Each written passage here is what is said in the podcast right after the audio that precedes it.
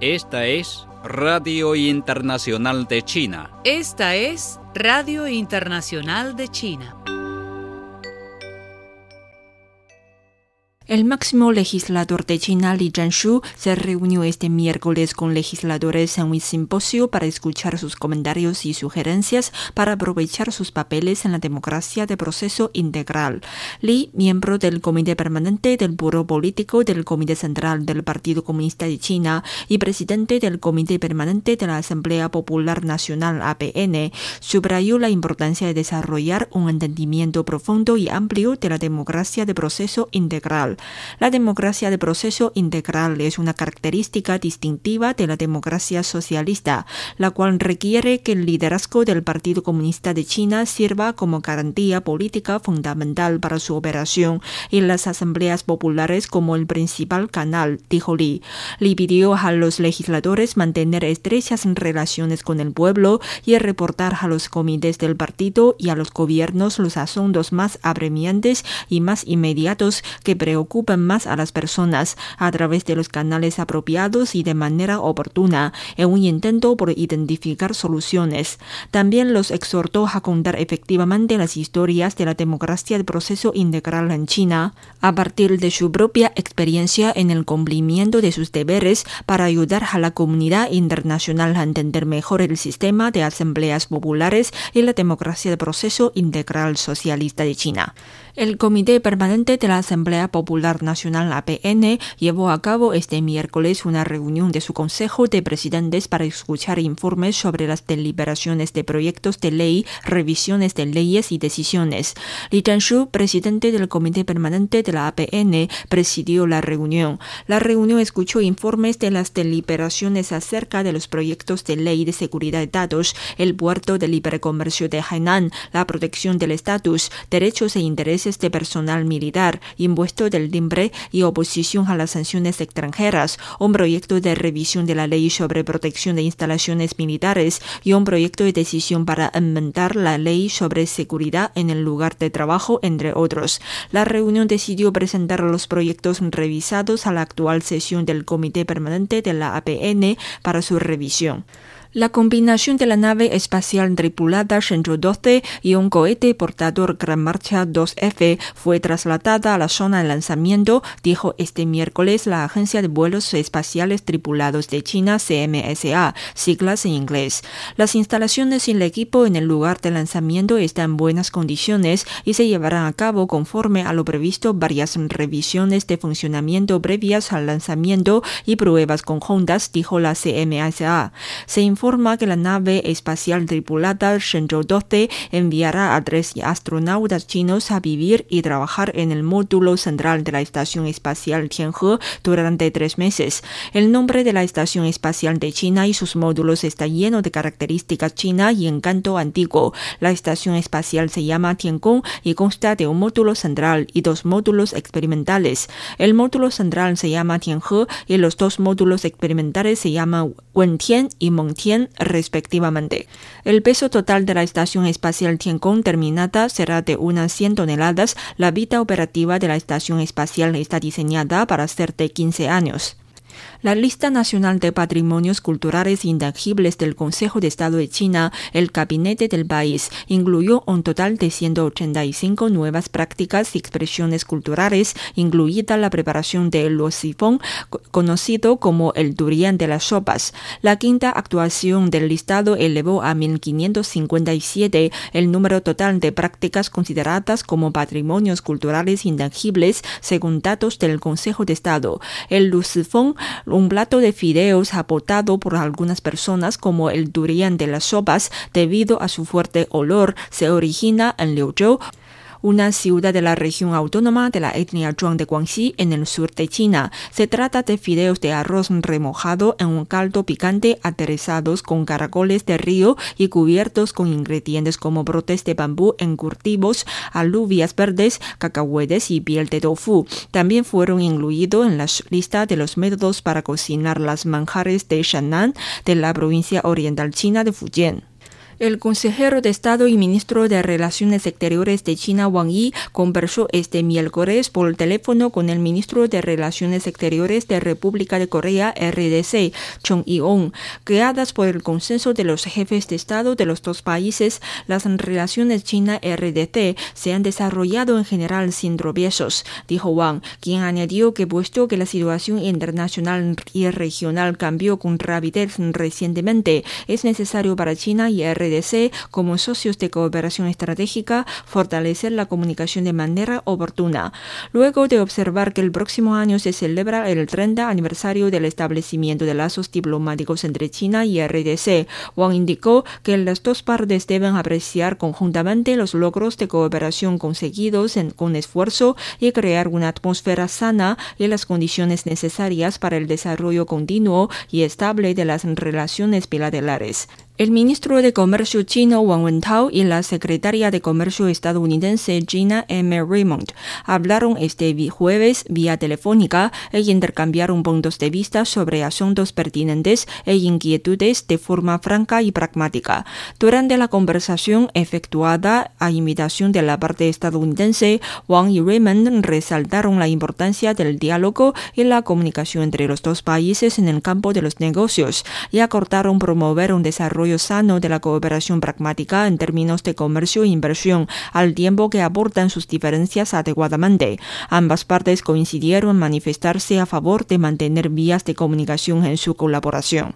Recientemente, un experto del Instituto de Virología de Wuhan de la Academia de Ciencias de China declaró que la denominada fuga en el laboratorio de Wuhan es una completa mentira y que los tres empleados infectados del Instituto de Virología de Wuhan que dieron a conocer algunos medios extranjeros forman parte de una serie de noticias completamente falsas.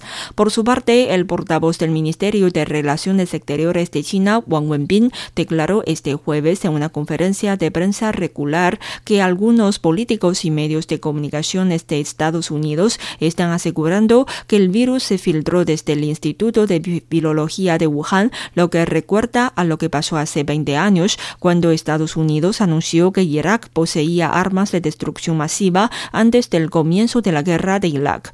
La forma de operar en los dos casos es exactamente la misma.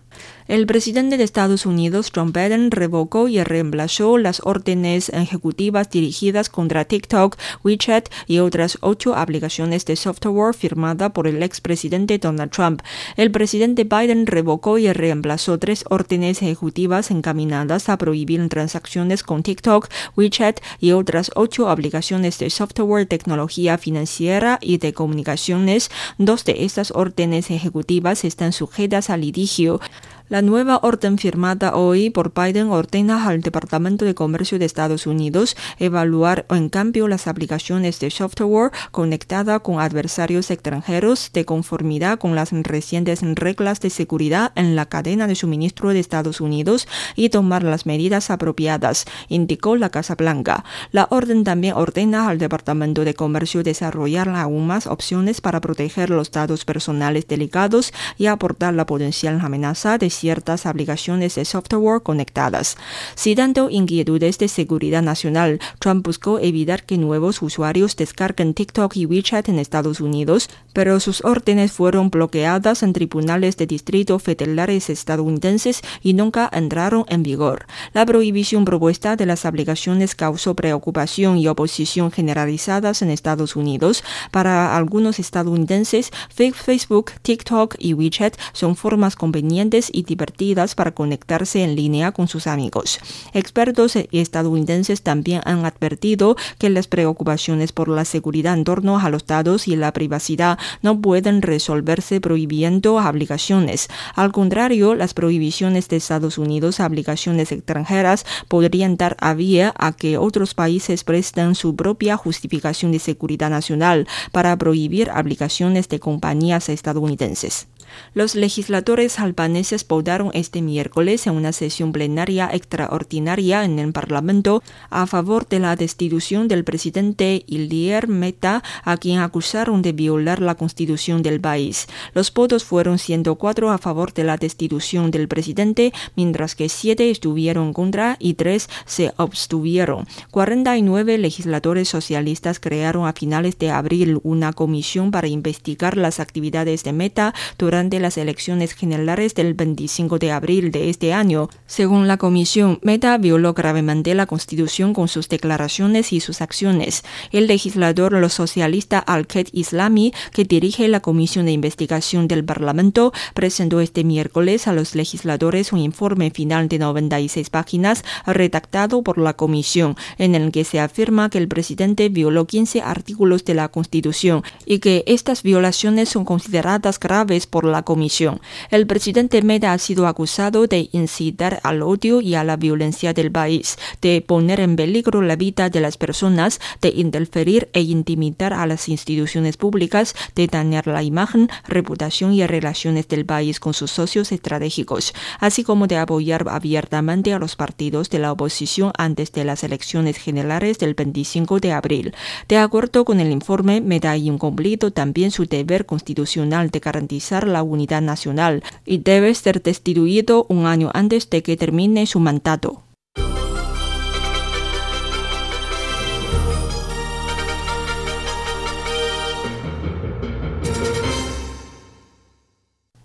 El Senado de los Estados Unidos aprobó el día 8 la Ley de Competencia e Innovación estadounidense. Este producto de colusión partidista, empaquetada e integrada por varios proyectos de ley anti-China, trata a China como un enemigo imaginario en diversos aspectos difama el camino de desarrollo y las políticas internas y externas de China, aboga por la competencia estratégica a gran escala con China e incluso provoca el descoplamiento y el enfrentamiento entre China y Estados Unidos.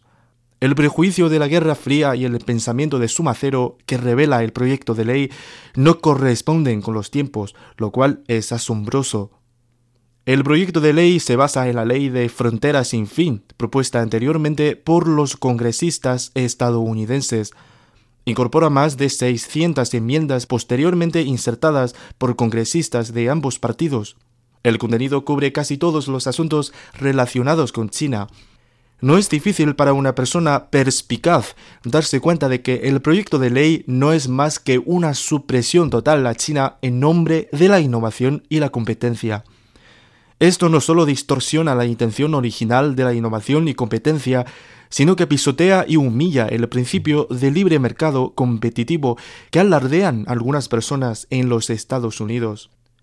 Algunas personas de los Estados Unidos consideran este proyecto de ley como una panacea para salvaguardar la hegemonía estadounidense. Muchos analistas señalaron que ninguno de los supuestos del proyecto de ley toca los temas centrales de Estados Unidos y por lo tanto no ayudan a superar la crisis actual que enfrenta Estados Unidos. Por el contrario, cuanto más exagera el proyecto de ley sobre la amenaza de China, más expone la incompetencia de algunos políticos estadounidenses en la gobernanza y su intento de echar culpa a otros. En la globalización económica actual, el intento de algunas personas de los Estados Unidos de reprimir de manera integral a China a través de la legislación indudablemente causará daños al desarrollo y el progreso global y seguramente se dañará a sí mismos. Tomemos la tecnología como ejemplo.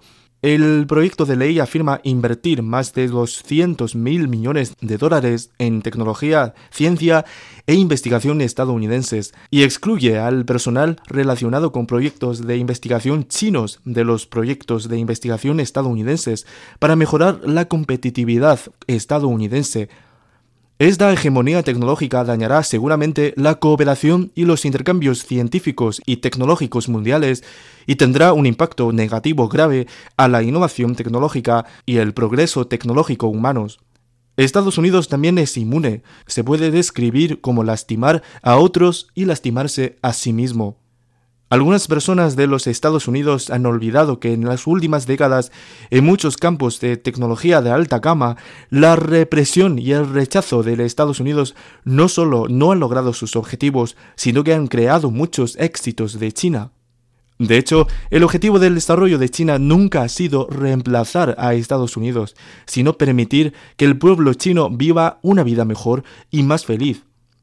China acoge la competencia sana sobre la base de la equidad y la justicia, pero no acepta ataques mutuos y competencia feroz de vida o muerte, y no permite que nadie prive de su legítimo derecho al desarrollo. El enemigo de Estados Unidos nunca ha sido China, sino el diablo de corazón de los políticos estadounidenses. Estados Unidos debe dejar de inmediato de avanzar en la revisión del proyecto de ley pasivo relacionado con China y dedicar su energía a sus propios asuntos. Nadie puede detener el progreso del pueblo chino para lograr una vida mejor. Si algunas personas de los Estados Unidos insisten en seguir su propio camino, indudablemente fracasarán.